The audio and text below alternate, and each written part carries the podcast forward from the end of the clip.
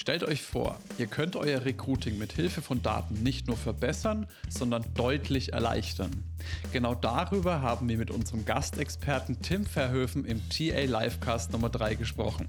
Entdeckt, welche Daten in der Talent Acquisition wirklich zählen, von Cost of Vacancy bis Filled on Time. Außerdem beleuchten wir die oft übersehene Silver Workforce und erfahren, wie sich KI auf unsere Joblandschaft und erforderlichen Skills auswirkt. Diese Folge könnt ihr auch als Video anschauen. Den Link dazu findet ihr in den Show Notes. Präsentiert wird die Folge wie immer von Mana HR, der Technologielösung, mit der du die Leichtigkeit im Recruiting entdeckst. Los geht's mit der Folge. Nicht der erste, aber der beste deutsche HR-Podcast. Fachsimpeln und neue Dinge wagen. Austausch und Best Practice fördern. Ins Personal muss mehr investiert werden. Wie sieht die Zukunft von HR aus? Tim, ich glaube, eine Vorstellungsrunde können wir überspringen. Du bist in unserer Szene bekannt wie ein, wie sagt man, ein bunter Hund. Mich würde trotzdem, ich habe es dir gerade vor Gespräch schon ganz kurz angedeutet, ich möchte dir trotzdem eine Frage stellen und ich stelle jetzt erstmal eine, vielleicht stelle ich die Frage, die zweite dann gleich noch hinterher, aber Tim, wie viele Stunden pro Nacht schläfst du aktuell?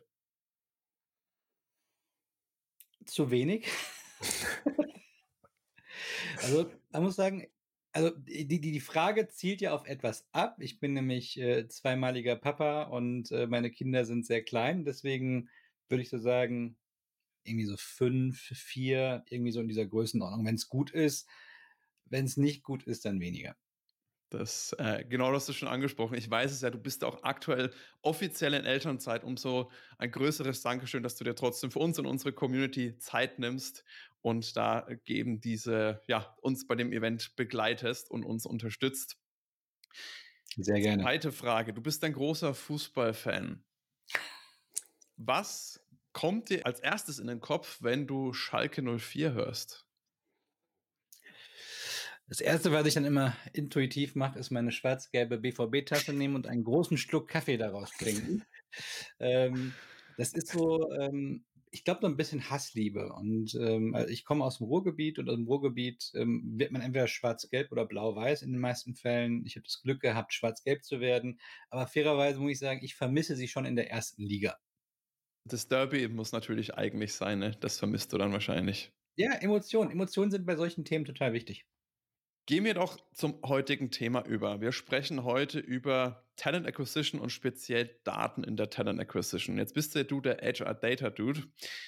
Machen wir es mal wie im Gericht, dein Plädoyer, weil warum Daten wichtig sind, da können wir viel drüber sprechen. Da wurde auch schon viel drüber gesprochen. Was ist jetzt aber von dir ganz persönlich, was würdest du sagen, warum sind Daten in der Talent Acquisition so wertvoll? Wir sind in einer Phase, wo die Unternehmensexistenz gefährdet ist, wenn wir nicht genug Mitarbeiterinnen finden. Und Entscheidungen haben dementsprechend einen sehr, sehr großen Einfluss auf die tatsächliche Geschäftsentwicklung.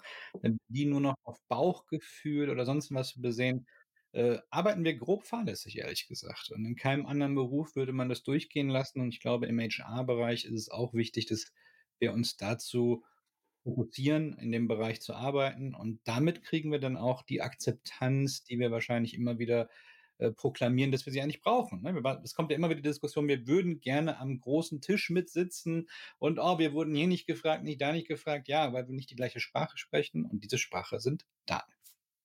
Da hast du dann auch noch ein paar Tipps am Ende mit dazu, äh, zu dem Thema, wie man da Daten nutzen kann und welche Daten man da nutzen kann. Das habe ich ja auch auf ein paar Tipps-Slides nochmal zusammengefasst. Aber Manu, du wolltest gerade, glaube ich, was sagen. Ich, genau, dieses Thema, es ist geschäftsgefährdend. Ich weiß nicht, wie du es gerade formuliert hast, aber es ist, es ist kritisch, ne? Äh, die Entscheidungen, die wir im Recruiting und bei der Talent Acquisition treffen. Hast du da ein konkretes Beispiel, wie das in der Realität aussieht, wenn es halt schief geht? Oder ja. Irgendwas in die Richtung. Fangen wir, fangen wir erstmal mit, mit, mit dem großen Ganzen an. Ähm, es gibt jährlich ähm, so äh, CFO-Studien. Das heißt, es werden die Finanzvorstände von größeren und mittelgroßen Unternehmen gefragt, was so die größten Herausforderungen in den nächsten Jahren sind. Und mhm. obwohl wir in einer mega Krisenzeit sind, wo man sagen würde, Preiserhöhung, Energieknappheit, äh, Unsicherheit und so weiter und so fort, ähm, sehen wir seit Jahren eigentlich einen Trend, dass das Thema Arbeitskräftemangel ganz weit oben auf der Liste steht. Das heißt, selbst auf Geschäftsführungsebene ist gerade schon angekommen, dass dieses Thema geschäftsgefährdend ist. Was passiert im Zweifelsfall? Ich habe vor meiner Elternzeit ein, zwei Wochen vorher noch mit einem großen Unternehmen gesprochen, die gesagt haben, unsere Auftragsbücher sind gerade so voll, und trotzdem müssen wir wahrscheinlich bald den harten Cut machen und eine komplette Niederlassung schließen, weil wir es nicht schaffen zu delivern. Also die Leistung zu erbringen, die bei uns angefragt wird, weil wir nicht genug Mitarbeiter haben. Okay, cool. Weil äh, ich, ich hatte tatsächlich letztens äh, mit einem Kollegen, der Navid, äh, ein Gespräch und der hatte das Thema, dass sein Papa ihn besuchen gekommen ist mit dem Zug. Der dann aber nicht kam, ne? Und er ist einfach ausgefallen und keiner, es wurde nichts kommuniziert. Ist, der, der, Zug kam einfach nicht. Und dann stand er da äh, mit seinen knapp 90 Jahren und in der, in der Kälte, jetzt wird es ja doch langsam frisch hier. Ähm, und es, es, wurde nichts kommuniziert und der Zug kam einfach nicht. Und es war auch kein, ja, kein Ersatz, Zug, Bus, whatever, äh, kam einfach nicht. Und da gehen dann halt nicht nur Geld verloren, sondern halt auch ganz, ganz groß der Ruf äh, in Verruf sozusagen, äh, wenn, wenn das schief geht. Und da, das war wieder so ein, so ein Beispiel aus der, aus der echten Welt, wo ich mir gedacht habe, ja, äh, verrückt, das äh, wird langsam real. Ne? Man muss nur mit offenen Augen so ein bisschen durch die, durch die Städte gehen, dann sieht man es. Man sieht in der Gastronomie, dass teilweise gesagt wird, okay, ne, Essen dauert diesmal ein bisschen länger, weil wir haben nur noch einen Koch, respektive eine Köchin. Äh, dass Supermärkte mhm. teilweise nicht mehr so lang aufhaben, wie sie eigentlich aufhaben könnten, wo man, wo man ist. Wenn man mal, mit, wenn man irgendwo reist, äh, man kommt wieder, muss man eine Stunde auf seine Koffer warten, weil es zu lange dauert. Also man merkt das jetzt schon eigentlich, eigentlich überall. Wenn man mal ein bisschen sensibilisiert dafür ist, kriegst du es überall mit. Ich würde da gerne noch mal gleich direkt zwei Daten, aber du hast ja mal zwei spezielle Zahlen noch mal rausgepickt, über die wir heute sprechen wollen. Ich würde das mal kurz mit einblenden. Und zwar die Cost of Vacancy als Weiterentwicklung von Cost per Hire. Magst du vielleicht mal damit starten, nochmal die Begrifflichkeiten genau und auch die kleinen, aber wahrscheinlich doch sehr feinen Unterschiede da nochmal erklären, Tim? Sehr gerne. Also äh, Cost per Hire ist, glaube ich, ein sehr gängiger Begriff, den äh, jeder mal re relativ früh in seiner äh, Talent Acquisition Karriere gelernt hat. Also die Kosten, die eine Einstellung mit sich bringt kann man unterschiedlich berechnen. Der meiste Weg wird so ein bisschen auf die Kanäle runtergerechnet. Also ich habe 7000 Euro für einen Personalberater bezahlt, ich habe 2000 Euro für Jobbörse XY gezahlt, bis zur Einstellung, also ist das meine Kost per Hire. So, das ist die eine Seite der Medaille. Ähm, die kommt natürlich aus einer Zeit, wo wir geguckt haben, wir müssen möglichst kosteneffizient arbeiten. Auch total richtig. Ähm, ist, glaube ich, von der Denke her nachvollziehbar. Die Cost of Vacancy geht eigentlich mehr in die heutige Zeit rein, nämlich die berechnet äh, oder soll zeigen, was kostet es, eine Stelle nicht zu besetzen. Was kostet mich als Wertschöpfungsverlust oder als tatsächlicher äh, äh, Nachteil eine nicht besetzte Stelle. Und dann nehmen wir mal ein Beispiel, was, glaube ich, sehr, sehr plakativ ist ich bin Unternehmer und ich habe einen Vertriebsmitarbeiter. Ein Vertriebsmitarbeiter hat die Aufgabe, Umsatz zu generieren. Ist dieser Vertriebsmitarbeiter nicht da, gibt es weniger Umsatz. Kann man relativ einfach sich nachvollziehen. Anderes Beispiel, Customer Service. Habe ich zu wenig Mitarbeiter im Customer Service, sind meine Kunden frustriert und die Wahrscheinlichkeit, dass sie kündigen, ist größer. Also auch da umsatzrelevant. Und dann gibt es endlos viele Formen, ist glaube ich so die, die ähm, Kennzahl, die die meisten unterschiedlichen Formeln oder Formeln hat im Hintergrund, die von sehr, sehr grob bis hin komplett customized auf eine Kundensituation runtergerechnet werden kann. Und ich kann jedem nur ähm, raten, googelt mal, es gibt so zwei, drei einfache äh, Formeln, es gibt ein paar komplexere Formeln, welche so für euren äh, jeweiligen Unternehmenskosmos auch passt. Ne? Seid ihr ein Unternehmen, was primär sehr schnell messen kann, was die Leistung eines Mitarbeiters ist, wie im Vertrieb? Wenn man eine primäre Vertriebsorganisation ist, ist es relativ einfach. Ist man aber so im produzierenden Gewerbe mit Logistik und allem drumherum, da ist es schon schwierig zu sagen, naja, was ist eigentlich der Mehrwert, wenn ein Mitarbeiter da ist im Vergleich zu, wenn er nicht da ist? Da habe ich auch, also im Nachgang bekommt er die äh, zur Aufzeichnung beziehungsweise auch diese Folien hier zugeschickt. Ihr seht, dass hier so ein Unterstrichen ist, wenn ihr da drauf klickt. Wir haben da eine Form auch von uns, so einen Cost of Vacancy Rechner. Könnt ihr gerne mal da drauf schauen. Da gibt es ja dann diese unterschiedlichen, also in der Formel, die wir haben, auch so ein unterschiedlicher Einfluss auf das hm, Geschäftsergebnis. Genau. Das ist das gerade, was du ansprichst, diese Faktoren. Genau. Äh, wie Exakt. wichtig so ist. Genau. So ein Adjustierungsfaktor. Ähm, den, den kann man, wenn, wenn man das aus Unternehmen nicht kennt und so einen einfachen Rechner macht, und ich finde euren sehr gut, den habe ich auch bei mir im Team schon mal geteilt, äh, dann, dann musst du grob sein, dann musst du grob sein. Das runterzurechnen im Unternehmen, ne, im Detail, da muss man natürlich ein bisschen mehr ins Detail reingehen. Aber ich glaube, so für das erste Gefühl ist das unglaublich wichtig und hilfreich. Und warum genau sagst du, ist es wichtiger, diese Vacancy als die Cost per Hire? Weil ich könnte mir jetzt vorstellen, dass viele sagen, ja, ist das nicht eigentlich fast dasselbe? Warum ist es in der heutigen Zeit gerade so wichtig, da eben auf eher Cost auf Vacancy zu sprechen? Weil wir uns heute viel mehr mit dem Thema beschäftigen müssen, äh, Effektivität statt Effizienz. Wir kommen aus einer Zeit, als äh, Recruiting primär effizient sein sollte. Also als es darum ging zu sagen, okay, ich habe Budget X und äh, muss damit so viel wie möglich irgendwie erreichen. Mhm. Ähm, heutzutage geht es, du musst diese Stellen einfach besetzen und musst eigentlich gucken, ab wann ist dieser Grenznutzen bereit, äh, be erreicht, wo du anfangen solltest, vielleicht mit deinem Chef darüber zu diskutieren, macht es Sinn, mehr zu investieren. Also wenn ein Markt immer enger wird, kann ich mit einem gleichbleibenden Recruiting-Budget über zehn Jahre halt nicht, nicht, nicht viel anfangen, weil der Wert halt ähnlich wie eine Inflation im, im Euro-Bereich, das ist äh, irgendwann einfach schwierig, ist einfache Mathematik. Und in dem Moment, wo ich es dann gegenrechne, kann ich natürlich ganz andere Diskussionen auch führen und schaffe es auch, die Wertigkeit von Recruiting nochmal zu zeigen. Weil unsere Aufgabe im Recruiting ist ja, Stellen zu besetzen. Und wenn du plötzlich siehst, okay, ja, wir können jetzt sparen, aber dieses Sparen führt langfristig dazu, dass wir halt weniger Umsatz machen. Das ist so die, die, die Kernmessage aus meiner Sicht. Ich, ich finde auch vorhin hast du es ganz gut gesagt, die Zeit, die, diese Zahl ist zeitgemäßer. Äh, früher hattest du diesen Fachkräftemangel einfach nicht. Wenn du eine Stelle besetzen wolltest, war das relativ gut berechenbar auch, wann du die besetzt hast. Ja, heute in, in, in, der heutigen Zeit, wo es einfach die Jobs vielfältiger sind, komplexer sind, du viel mehr Wissen brauchst und so weiter, brauchst du einfach, du hast viel weniger Leute, die genau diesen Job machen können.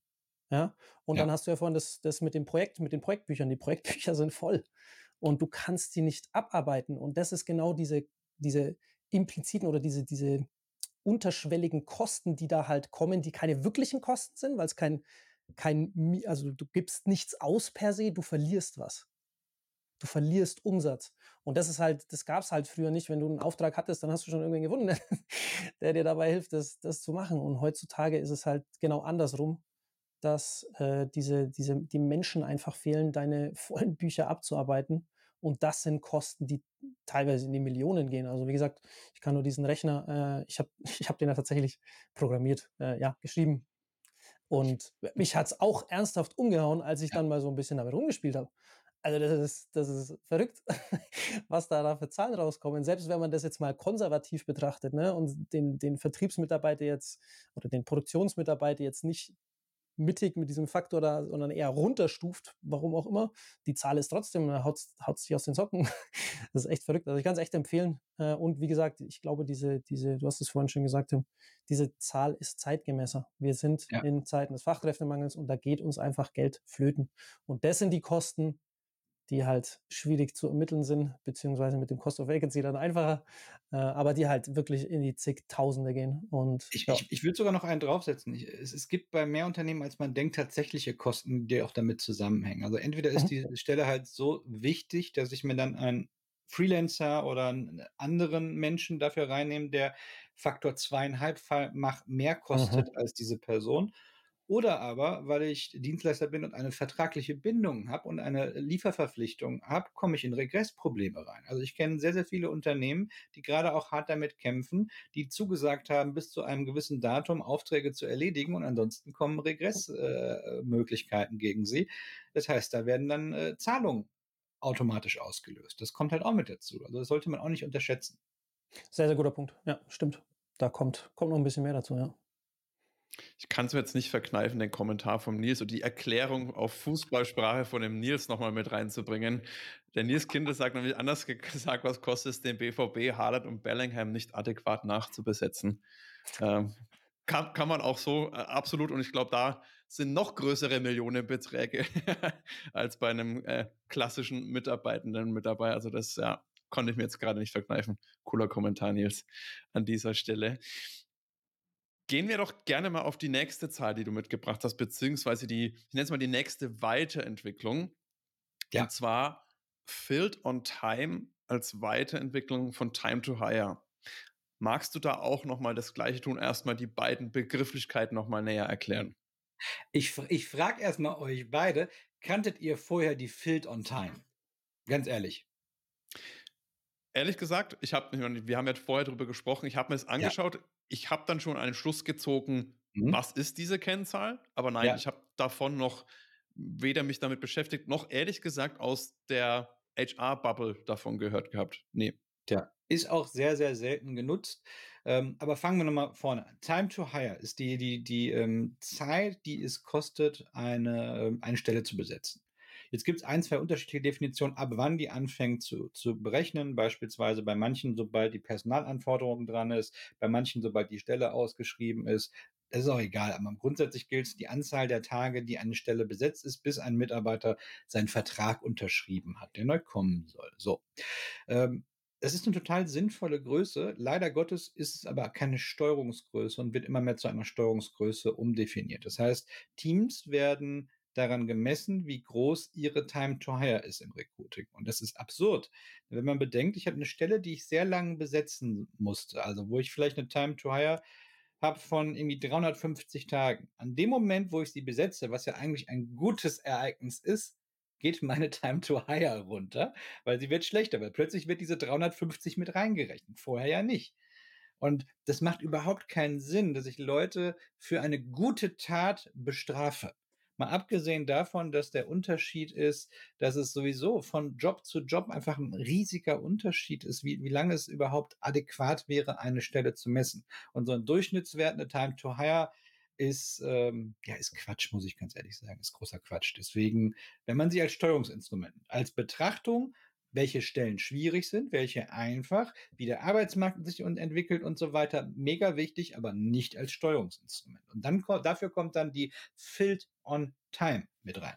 Die Filled on Time misst nämlich nicht nur einfach die Zeit, sondern die Zeit im Delta zu dem, was ich als Ziel herausgebe. Also, ich will eine Stelle besetzen und äh, spreche mit meinem Hiring Manager, Softwareentwickler in Berlin und sage, okay, gut, äh, meine Zielzahl ist oder meine Zielzahl sind 180 Tage. Wenn ich unter diesen 180 Tagen bin, gibt es einen Haken dran, dann ist sie filled on time. Ist sie drüber, dann ist es kein Haken, dann gibt es ein X, dann ist sie not filled on time. Erstmal bringt es dich als Recruiter oder Talent Acquisition Manager ähm, in eine Beratungsfunktion. Du musst mit deiner Expertise erstmal den Fachbereich sensibilisieren, was ist denn überhaupt eine realistische Erwartungshaltung? Dann erkennst du daran möglicherweise, war sie überhaupt realistisch und muss man sie adjustieren. Und da es immer nur ein 1 und 0 gibt, hat man bei vielen Stellen nicht so einen großen Impact wie eine Stelle, die 350 Tage online ist und äh, alle anderen nur mit 40 Tagen Time to Hire sind. Dann kann die eine mit 350 Tagen, weil es eben der schwierige Softwareentwickler ist, mhm. die Gesamttime to Hire ziemlich nach oben ziehen. Das heißt, ähm, das ist aus meiner Sicht eine viel sinnvollere Größe, wenn man steuern möchte. Jetzt hast du gerade ein Beispiel genannt, das würde ich gerne aufgreifen. Es kommt jetzt auf der Fachabteilung, kommt die äh, Time to Fill bitte 180 Tage. Jetzt hast du gerade gesagt, auch noch äh, die Recruiter, Talent Acquisition ManagerInnen sollen dann eine beratende Rolle einnehmen. Wie geht man denn am besten vor, um diese Zahl zu definieren? Heißt es, ich brauche jetzt, sage ich mal, im Regelfall, weil unsere Vakanzen entstehen, Zeitpunkt X, bis die wieder besetzt sind, müssen wir mal, im schlimmsten Fall sind es 30 Tage, weil ein Mitarbeiter bei uns einen Monat Kündigungsfrist hat. Das heißt, könnte man 30 Tage setzen, was aber, wenn man den Markt bei Softwareentwicklern sieht, und da gibt es ja auch diese durchschnittlichen Besetzungszeiten, eher spannend und herausfordernd wird. Wie würdest du denn da raten, sollte man am besten selbst vorgehen, als auch dann den Fachbereich beraten, wie man am besten diese Zahl definiert, dass es realistisch ist und man damit auch gut arbeiten kann? Also, ich würde mir erstmal die historische Time to Hire für den Bereich anschauen, weil das ist ja, wie gesagt, als, als Informationsquelle mega wichtig. Und dann muss ich aber einen Adjustierungsfaktor drauf sehen, wie hat sich seitdem der Markt entwickelt. Also wenn diese Daten, die wir haben, jetzt durchschnittlich so, wir haben vor einem Jahr schon mal ein paar Leute eingestellt als Softwareentwickler an diesem Standort, ähm, und die haben 300 Tage gebraucht. Jetzt ist der Arbeitsmarkt aber viel einfacher, also kann ich davon ausgehen, wenn er um 10% einfacher ist, dass möglicherweise die Time to Hire um 10% besser wird.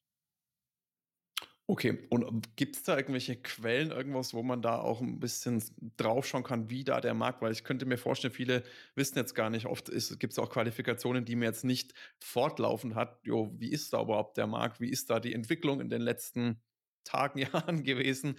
Äh, hast du da noch Tipps dazu? Ja, also was ich immer jetzt bin ich natürlich ein bisschen vorbelastet, äh, dass ich bei Indeed arbeite, aber, ähm, es gibt von Indeed 'ne Arbeitsmarkt ähm, 'n Arbeitsmarkt ähm, das nennt sich Hiring Lab und die bieten sehr stark runtergebrochen Daten über die Marktentwicklung zum Beispiel an.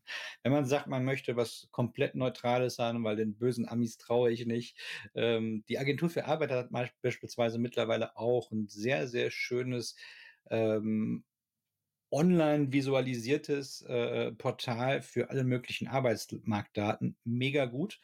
Ähm, äh, kaum zu glauben, dass es von der Agentur für Arbeit ist und das meine ich jetzt gar nicht negativ, sondern weil man, glaube ich, häufig so ein bisschen dieses Gefühl hat, dieser Laden ist angestaubt.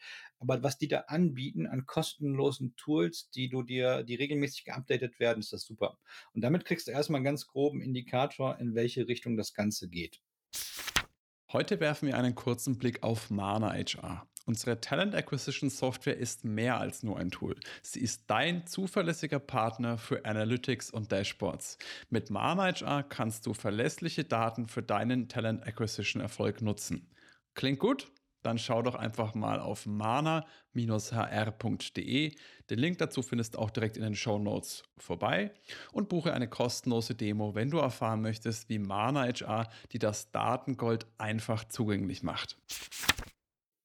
Perfekt. Also ich blende es mal ganz, kurz ein, wenn ihr im Nachgang die Präsentation habt, da ist auch dieses in Unterpunkt 2, das von Indeed angesprochene, könnt ihr auch direkt draufklicken und euch das mal umschauen. Ja, aber Agentur für Arbeit stimmt da. Die haben einen Ruf, der in manchen Bereichen vielleicht gerechtfertigt ist, wenn ich so an meine Erfahrungen denke, gerade was Berufsberatung und sowas angeht, wo ich sage, jo, war jetzt nicht so top of, of the class, aber was das Thema Hilfsmittel als auch Zahlen, Daten, Fakten angeht, da sind die wirklich sehr, sehr gut aufgestellt. Ähm, und das ist auf jeden Fall ein sehr, sehr guter Punkt.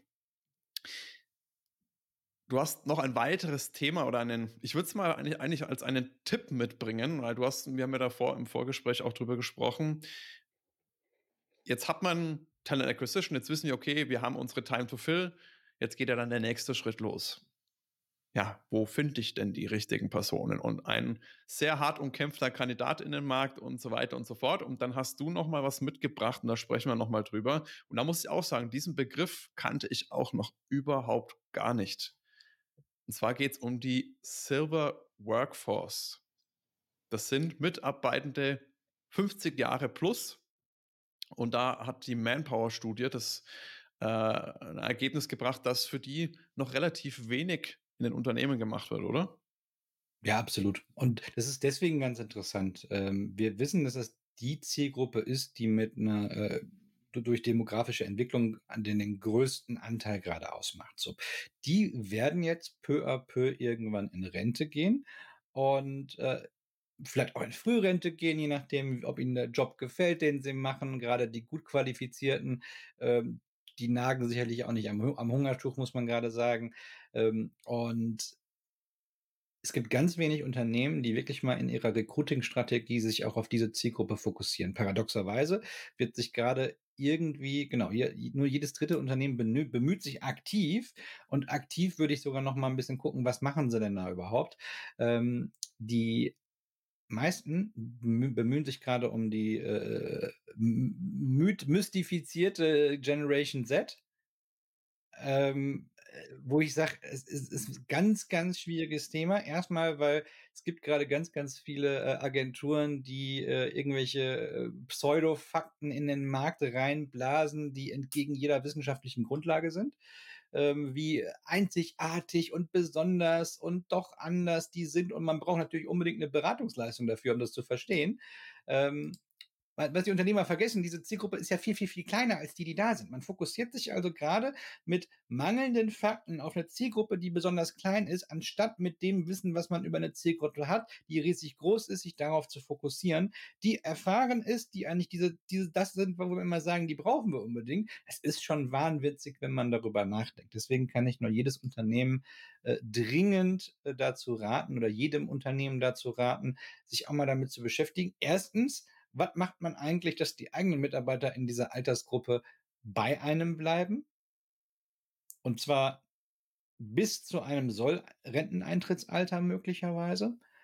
Ähm, muss ich mich überhaupt so vielleicht mal ein bisschen darauf aufstellen? Äh, macht es auch Sinn, mal ein bisschen mehr Werbung auch für Themen zu machen, die vielleicht für diese Zielgruppe interessant sind und so weiter und so fort? Ähm, oder will ich mein Geld rausblasen in andere Sachen? Und ähm, ich glaube, wenn man sich darauf fokussiert, wie gesagt, intern die eine Sache und das andere eben extern zu gucken, wie kann ich eigentlich attraktiv werden, wenn ich Stellenanzeigen sehe, wo gefühlt immer nur 19-jährige Personen drauf sind, die dann das äh, junge, dynamische Unternehmen äh, äh, den großen DAX-Konzern widerspiegeln, ähm, dann darf man sich nicht wundern, wenn diese Leute sich nicht angesprochen fühlen. Ähm, und wenn ich dann sage, hey, mein neuer Recruiting-Kanal ist TikTok, ja, vielleicht ist das auch nicht der beste Kanal, um die Generation 50 plus anzusprechen. Das würde ich unterschreiben. Teilweise ist es in meiner Generation. Ich bin Anfang 30 und ich habe noch nicht mal TikTok. Äh, von daher äh, muss man noch nicht mal 50 plus oder in der Silver äh, Generation mit dabei sein. Ich muss sagen, mich hat das wirklich auch ein Stück weit da habe ich auch noch nie drüber nachgedacht, über diese Generation, weil ich natürlich genauso wie, glaube ich, der Markt, und ich weiß nicht, liegt es daran, dass das einfach so, weil sich der ganze Markt, wie du schon sagst, darauf konzentriert, auf junge, auf Nachwuchskräfte etc., dass man diese Leute komplett vergisst, weil man, also ich muss auch sagen, 50 plus, das heißt ja, könnte auch jemand mit 51 Jahren darunter fallen, logischerweise, und 51 bis zum Renteneintrittsalter, das sind ein paar Jahre. Äh, das darf man nicht so vernachlässigen. Und vor allem auch gerade diese Generation sind ja die, die oft auch im Beruf unterwegs sind, wo wir eh schon Mangelberufe haben, ganz klassische Fachkräfte. Ich rede jetzt dann auch mal nicht unbedingt nur von den Akademikern, sondern wirklich die, die eine Lehre haben, die vielleicht auch noch Meister oder sonst was, wenn man mal im Blue-Color-Bereich bleibt, äh, die da wirklich super, super viel Erfahrung haben, dieses Know-how sich zu sichern. Und du hast jetzt gerade gesagt, bis zum äh, Regelrenteneintrittsalter, so wie ich das mitbekommen habe, können sich ja viele da darüber hinaus noch was vorstellen. Dazu sagen, oh, so ein bisschen nebenbei, noch ein paar Stunden hier, bar. aber natürlich nicht, wenn man das denen Leuten nicht schmackhaft macht oder nicht auf deren Bedürfnisse auch mal eingeht, weil dann sinkt natürlich diese Chance. Ich habe da auch noch was mitgebracht aus dieser Studie, das blende ich ja auch noch mal ein, äh, was den Leuten 50 plus da besonders wichtig ist. Und das sind Themen wie Gesundheit, Herausforderungen bei, durch Digitalisierung, Work-Life-Balance, äh, Fort-Weiterbildung, aber auch Karriereplanung im Unternehmen und damit, glaube ich, meinen die auch speziell nach dem Unternehmen. Äh, und das sind eben Sachen, wo ich sage, jo, da kann man, glaube ich, relativ einfach drauf eingehen. Da muss man jetzt kein, kein Raumschiff bauen und sonstiges. Da vielleicht mal mit ein paar Gesundheitsprogrammen da nochmal zu investieren, auch das Thema Digitalisierung, die Leute einfach mitzunehmen, äh, denen da einfach Unterstützung mit an die Hand zu geben, weil das ist natürlich eine Neuerung. Die kommen nicht aus der Welt, wo man schon mit zwei beim Smartphone, wie meine Nichten, das bedienen und äh, YouTube aufmachen und Videos, wo ich sage, okay, interessant. Äh, das sind einfach Sachen, wo ich, da kann man, glaube ich, echt mit relativ wenig was machen. Und auch, was ich auch noch spannend fand aus dieser Statistik, ist das Thema Angst vor Arbeitslosigkeit. Es ist natürlich berechtigt, weil ich glaube, da auf dieser dieses Sau durchs Dorf getrieben wird, ja, wenn man mit Mitte 50 seinen Job verliert, dann findet man eh nie, nie, nie wieder was. Ähm, ich glaube, diese Angst kann man den Leuten noch eigentlich nehmen, oder? Ja, ideal, man sollte es zumindest, man sollte es. Und trotzdem sehen wir immer noch regelmäßig, es gab vor einem Jahr ungefähr eine Studie, die wir durchgeführt haben. Und da kam relativ äh, äh offen raus, dass immer noch Leute ab 50, 55 plus äh, immer noch äh, regelmäßig äh, in Unternehmen gesagt wird, ja, aber die sind uns eigentlich zu alt. Das kommt natürlich aus einer Denke, ähm, weil man gesagt hat, na guck mal, die sind ja nur noch dann maximal 10, 15 Jahre da. Wenn du in der heutigen Zeit überlegst, ey, wer bleibt denn noch 10, 15 Jahre in einem Unternehmen? Ne? Das ist ja schon, das ist ja mega gut. Du hast ja bei vielen Leuten, die kommen in Unternehmen und gehen nach drei Jahren wieder, was auch total okay ist. Ne? Soll da jeder gerne so machen. Aber wenn ich das als Lebensrealität gerade sehe, darf ich mich auf der anderen Seite noch nicht dagegen verwehren, weil Leute vielleicht nur noch zehn Jahre oder nur noch fünf Jahre oder wie viel auch immer möglicherweise haben. Also das ist ja auch da wieder, das ist wahnwitzig. Definitiv. Ja, das ist, das ist, glaube ich, auch äh, das, das Hauptproblem, ehrlich gesagt, oder die Haupt, das Hauptthema. Das ist die, eine Kopfsache. Die Leute, wie du es gerade gesagt hast, Tim, in Unternehmen wird gesagt, die sind nur noch zehn Jahre da. Schau dir mal die Generation Z an, was du da äh, investierst, Alpha, Beta, was es da alles kommt, äh, dafür, dass die nach drei Jahren im Endeffekt wieder gehen im Schnitt. Ja? das ist, äh, ist, hast du mich auch gerade ehrlich gesagt äh, kalt erwischt mit der, oder ich habe mir ja nicht vorhin, durfte ich schon mal reingucken, äh, erwischt, wo ich sage, ja, eigentlich absolut richtig, diese, diese Denkweise anzuwenden. Also man, man wäscht da irgendwie mit zwei, oder geht da mit zwei verschiedenen Sichtweisen ran, ne? Ähm, und das, das funktioniert nicht. Also du kannst nicht, du kannst nicht bei den einen, äh, die einen nicht investieren, weil sie ja nur noch zehn Jahre da bleiben, aber die anderen da äh, auf TikTok und rauf und runter und äh, eigentlich weißt du, ha, genau, die werden niemals zehn Jahre in deinem Unternehmen bleiben. Also da musst du schon, da musst du viel, viel mehr investieren, sage ich mal, beziehungsweise im Umkehrschluss so die Wahrscheinlichkeit bei jemandem, der mit, mit 50, 55 bei dir anfängt, dass der bis zur Rente bei dir bleibt, zwölf Jahre, wenn's, wenn ich es richtig im Kopf habe, die Regel äh, Eintrittszeit, ich bin da nicht auf dem Wer weiß, wie weit die Rente noch ansteigt. Deswegen, Wie, absolut, absolut die Wahrscheinlichkeit ist viel höher, dass du den äh, zwölf Jahre bei dir behältst, als äh, irgendeinen 19-, 20-Jährigen, dass der zwölf Jahre bei dir bleibt. Ja. Also so Sachen, wo ich sage, äh, da ja, fängt es, glaube ich, bei uns allen im Kopf an, dass wir das aufhören, äh, da so zu betrachten, sondern halt wirklich dann mal mit Zahlen, Daten, Fakten hergehen und sagen, hey, äh, die 20-Jährigen bleiben keine zwölf Jahre bei mir. Genau, und das Schöne ist ja, man, man muss sich einfach mal ein bisschen versuchen, in so eine Zielgruppe auch reinzuversetzen. Ne? Jetzt überlege ich mir, ich bin Mitte 50. Was ist denn dann meine, meine Lebenssituation? Kinder möglicherweise schon aus dem Haus, aber zumindest nicht mehr in dieser betreuungsintensiven Phase. Das heißt, da ist schon mal eine andere Situation. Äh, wenn ich eine Immobilie habe, wird die zu größten Teil abbezahlt sein. Ähm, aber wie gesagt, ne, Gesundheit, ich werde wahrscheinlich schon merken, dass ich gerade ein bisschen älter geworden bin. Es ist nicht mehr die gleiche Situation wie mit Mitte 20. Ich werde andere Prioritäten haben. Ähm, ich werde nicht mehr die Gedanken machen, oh, ich muss mir jetzt eine Immobilie kaufen. Die wenigsten Menschen kaufen mit Mitte 50 ihre erste Immobilie. Vielleicht die zweite, das ist ein anderes Thema.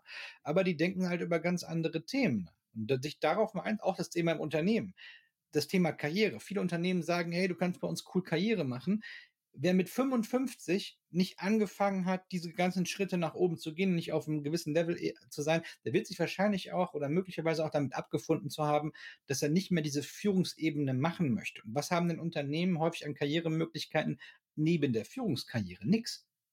Diese die Idee der Fachkarriere gibt es ja nur in sehr, sehr wenigen Bereichen. Und auch das ist ja mal was, wo man drüber nachdenken muss, um Arbeit wieder attraktiv zu machen, um vielleicht Leuten auch wieder eine Perspektive zu geben, ähm, die eben noch 20 Jahre oder 15 Jahre oder wie viele Jahre auch immer noch vor sich haben. Da habe ich auch nochmal eine spannende Zahl aus dieser Manpower-Studie mit rausgezogen, weil du das jetzt gerade ansprichst.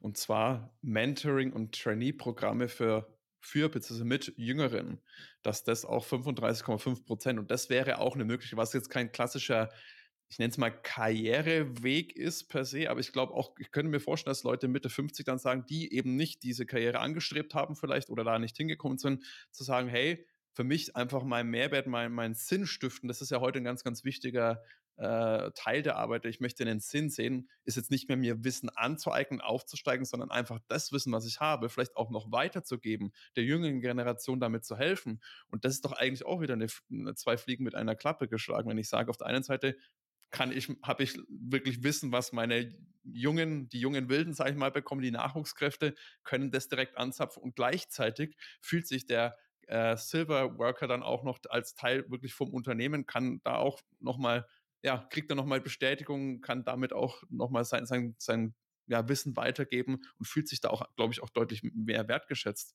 Und das sind auch so Zahlen und das, glaube ich, sind immer diese Zahlen, wo man da auch ganz gut mal zur Geschäftsführung mitgehen kann, wenn die das noch nicht so sieht. Äh, einfach da nochmal. Ja schöne Beispiele von Unternehmen, die machen so Reverse Mentorings beispielsweise. Äh, total spannend, wo auch dann mal geguckt wird, dass du wirklich in so einem Tandem arbeitest, die ältere Person dann mit ihrer Lebenserfahrung eher ein bisschen ähm, äh, damit mit etwas mitgeben können und auf der anderen Seite die Jüngeren vielleicht im Umgang mit Technologie auch ein bisschen weiterhelfen.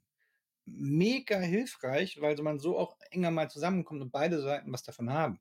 Andere Unternehmen schaffen komplett neue Jobs, wo es dann wirklich primär darum geht, Wissen zu vermitteln. Weil das wahrscheinlich mit Mitte 50 einfach eine andere Art hast, mit diesen Themen auch umzugehen und vielleicht dir das auch weiterhilft und auch Spaß an solchen Themen. Ne? Also einfach mal darüber ein bisschen nachdenken.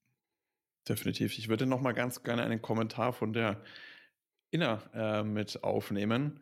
Das Thema mit der Karriere abgefunden und nochmal einen ganz anderen Twist. Du hast es nämlich auch gesagt, dann sind die Kinder meist schon aus dem Haus. Der Betreuungsaufwand, gerade auch die Frauen, die dann sagen, bisher war ich Mutter, ich konnte keine Karriere anstreben, jetzt habe ich nochmal Luft für eine Karriere. Ähm, auch das vielleicht ein gar nicht zu vernachlässigender Faktor. Äh, Finde mhm. ich einen sehr, sehr guten Input. Auch da nochmal einen Gedankenanstoß, dass man auch gerade Frauen da nochmal die Möglichkeit gibt, eben, na, wenn, wenn deren Lebensweg bisher so war, zu sagen, okay, jetzt kannst du auch karrieretechnisch nochmal durchstarten, weil du hast eben noch 15 Jahre plus X, äh, die du vielleicht auch nochmal in Teilzeit oder Alterszeitzeit damit am Start bist. Ja, vielleicht genau, auch. Nicht, also, ja. Sorry, ich wollte da noch ganz kurz was äh, mit, mit reinschmeißen, weil das ist ein sehr, sehr guter Punkt, den du auch gerade nochmal gesagt hast, Tim, mit der, mit der Fachkarriere. Ne? Es muss ja nicht immer die, die, die Führungskraft sein, die man da wird, wobei das bei Müttern, um bei der Inner zu bleiben, wahrscheinlich gar nicht so verkehrt wäre. Die kennt sich ja mit den jungen Wilden dann offensichtlich aus. die ist da einmal den Lebensweg durchmarschiert mit denen. Äh, das heißt, die weiß wahrscheinlich auch, wie man die äh, vielleicht anpackt, ein bisschen besser als jemand, der keine Kinder hat, der Mitte 30 ist und irgendwie, ja, äh, das ist die eine Sache, aber eben auch diese Fachkarriere. Ich fand das, ich fand das sehr, sehr gut. Viele, was die Inna ja auch so ein bisschen bestätigt, sie, sie will jetzt mehr machen, ja. Ich, ich sehe mich auch als ein lebenslanger Lerner, bin ich mir sicher, dass es, Tim, Domi, äh, euch geht das genauso. Ihr, ihr wollt euch immer, ihr werdet wahrscheinlich auch mit 60, 65 nicht aufhören zu lernen und euch äh, neuen Themen zu widmen und so weiter. Ähm, deswegen, das darf man auch, glaube ich, nicht unterschätzen, dass es da schon noch äh, gut Drive gibt, den man der vielleicht nicht in die Führungsposition und ich will jetzt Geschäftsführer oder Geschäftsführerin werden äh, geht, sondern halt, hey, ich habe einfach Bock auf ein neues Thema und will mich da einarbeiten.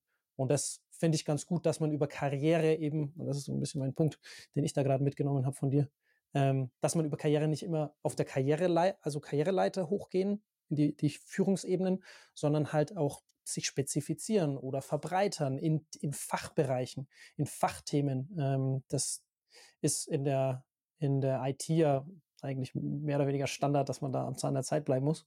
Ähm, aber das ist sicherlich bei auch, auch im Handwerk nicht anders. Oder ich, katastrophaler Handwerker hier, der da vor euch sitzt. Aber ich glaube, ich glaube, das ist bei denen auch ähnlich. Ja? Und das, deswegen Karriere vielleicht auch nochmal anders betrachten als die reine Hierarchie nach oben Nummer. Definitiv. Ja, Tim, aber ich habe dich unterbrochen. Ähm, nee, du hast, also, du hast das Thema ja so gut jetzt äh, beantwortet, da kann ich gar nichts Werthaltiges mehr dazu sagen. Das ist gut schon. Äh, danke dir. Perfekt. Ich würde gerne nochmal drauf eingehen. Das passt jetzt vielleicht auch ganz gut vom Übergang, wo man sagt, man kann da auch nochmal sozusagen eine Karriere später starten. Und wir leben ja in einer Welt, wo sich sowieso gerade sehr, sehr viel ändert, wo auch viele neue Kenntnisse und Skills sowieso, egal wie alt jemand ist, äh, nochmal draufpacken muss. Und deswegen wollte ich dieses Thema auf jeden Fall nicht außer Acht lassen, beziehungsweise glaube ich auch, dass es für die Talent Acquisition auch extrem wichtig ist. Das Thema KI, AI, ihr wisst alle, wovon wir sprechen, von der künstlichen Intelligenz und die Auswirkungen, die das Ganze auf unser Arbeitsleben hat. Und da würde ich auch gerne nochmal eine Indeed-Studie, beziehungsweise einen Report, da nochmal habe ich nochmal was rausgepackt wie wirkt sich denn das Thema KI denn tatsächlich auf die Arbeitswelt aus? Und da finde ich mal, das ist auch ein wichtiger Punkt. Es ist nur knapp 20 Prozent da wirklich eine extreme Auswirkung auf ihren Jobbereich haben. Weil ja oft so äh, propagiert wird oder ja, Angst gemacht wird aus meiner Sicht, aus meiner Sicht auch komplett falsch. Ja, KI wird euch jetzt alle ersetzen und niemand wird mehr einen Job haben und sonstiges. Und ich glaube, das ist mal wichtig, auch da mal eine Statistik dazu zu haben, dass man sagt, nee, also wirklich, wo es komplett Veränderungen wird es nur 20 Prozent. Wir werden alle davon in gewisser Weise betroffen sein und sollten das Ganze auch als Chance sehen. Aber eben die Auswirkungen werden jetzt nicht bei jedem komplett, dass man ab morgen von einem Roboter ersetzt wird oder von der KI ersetzt. Ich glaube, das ist nochmal eine ganz wichtige Statistik, dass das nicht eben einfach nur ein Gegenargument ist, sondern auch nochmal zahlenmäßig unterlegt ist. Kannst du da noch mehr dazu sagen zu diesem Report, Tim? Also erstmal, wir haben ihn ja auch ähm, zum Schluss zum Schluss verlinkt, also schaut ihn euch gerne an. Das ist von unserem Hiring Lab, das ist unser Arbeitsmarktforschungsinstitut. Das haben wir äh, global haben wir das Ganze durchgeführt, weil der Trend ist ja jetzt kein deutscher Trend. AI ist jetzt nichts, was Deutsche äh, gerade exklusiv für sich haben, ähm, sondern das ist ein Thema. Ja, man kann auch darüber lachen, das stimmt. Ähm, äh, das ist das ist gerade ein globales Thema. Und die Frage, die jetzt aufkommt, und da gibt es viele Studien zu, ist, wer wird möglicherweise voll oder ganz dadurch in irgendeiner Form abgeschafft. Ähm, also nicht die Person, sondern Jobs. Ne? Also welche Jobs machen überhaupt noch Sinn, welche braucht man dann noch und so weiter und so fort. Und ich glaube, das ist auch total wichtig für Recruiting, an diesem Thema dran zu sein. Nicht nur aus Eigeninteresse, dass man da sagt, okay, wie kann man sein Recruiting optimieren, sondern natürlich auch zu verstehen und mitzugestalten, wie das Unternehmen sich Workforce Planning Gesichtspunkten weiterentwickelt. Also nehmen wir mal ein Beispiel, ein Unternehmen hat 100 verschiedene Jobprofile. Und dann wird die Diskussion natürlich im Unternehmen sein, okay, welche davon können wir denn durch Automatisierung, durch AI und so weiter vielleicht irgendwann ersetzen? Jetzt kann das eine Geschäftsführung für sich alleine machen oder man könnte natürlich auch einbeziehen, na gut, welche sind denn auch die, die gerade besonders schwierig oder schwieriger zu besetzen sind? Also wenn ich jetzt gerade diese Jobs einspare, die eh einfach zu besetzen sind, dann ist das ehrlich gesagt nicht sehr clever als Entscheidung. Ähm, es sei denn, diese diese Masse ist so groß, dass sich das lohnt.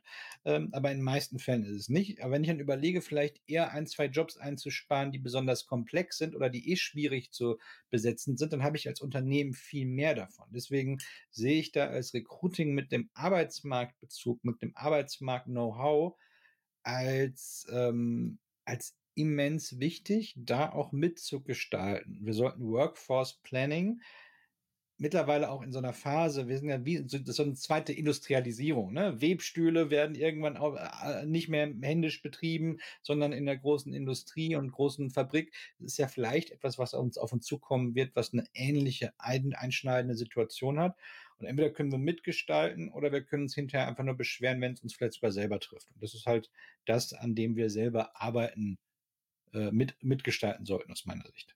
Genau, ich habe da noch mal ein paar äh, Findings aus diesem, diesem Report noch mal mitgenommen. Das fasst eigentlich schon relativ gut zusammen, das, was du gerade auch noch mal schon äh, gesagt hast, dass eben in der mit von KI hauptsächlich wissensarbeitende Leute äh, betroffen sind, eben wie früher, wo das dann äh, Industrialisierung und sonstige Sachen, Robotik, Informatik, wo hauptsächlich so mechanische Sachen ersetzt wurden oder die Jobs, nicht die Personen, du hast das auch absolut richtig gesagt, ist das jetzt halt was, was äh, die AI am meisten trifft, sind eben Wissensarbeiten. Und das ist aber auch ein ganz wichtiger Punkt, deswegen habe ich den auch nochmal farblich ein bisschen nochmal hervorgehoben, dass gerade unsere ZuhörerInnen sind ja die meisten im äh, Talent Acquisition, im Recruiting in diesen Bereichen tätig, dass diese menschlichen Elemente unersetzlich sind. Also das heißt, Empathie, Intuition, manuelle Geschicklichkeit erfordern, diese Sachen, die bleiben davon das kann AI erstmal nicht ersetzen.